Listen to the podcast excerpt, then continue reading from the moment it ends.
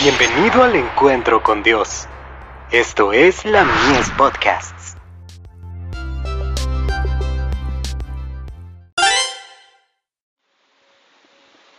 La fe por la cual vivo.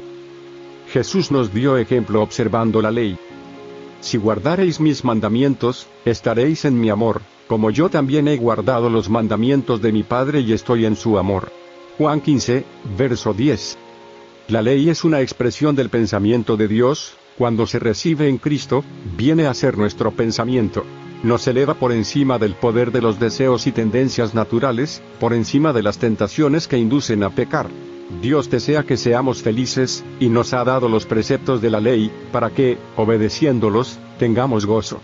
Cuando en ocasión del nacimiento de Jesús los ángeles cantaron, Gloria en las alturas a Dios, y en la tierra paz, buena voluntad para con los hombres, declararon los principios de la ley que él había venido a magnificar y honrar. Hasta que perezca el cielo y la tierra, dijo Jesús, ni una jota ni una tilde perecerá de la ley hasta que todas las cosas sean hechas.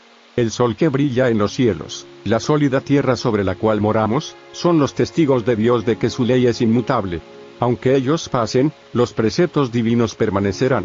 Más fácil cosa es pasar el cielo y la tierra, que frustrarse una tilde de la ley. Puesto que la ley de Jehová es perfecta, cualquier variación de ella, debe ser mala. Los que desobedecen los mandamientos de Dios, y enseñan a otros a hacerlo, son condenados por Cristo. La vida de obediencia del Salvador sostuvo los derechos de la ley, probó que la ley puede ser guardada en la humanidad, y reveló la excelencia del carácter que la obediencia desarrollaría.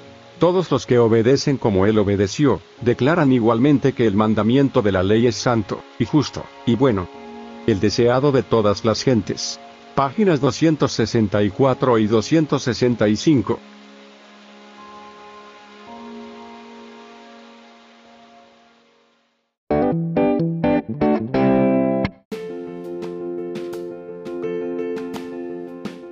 Visítanos en www.ministeriolamies.org para más contenido.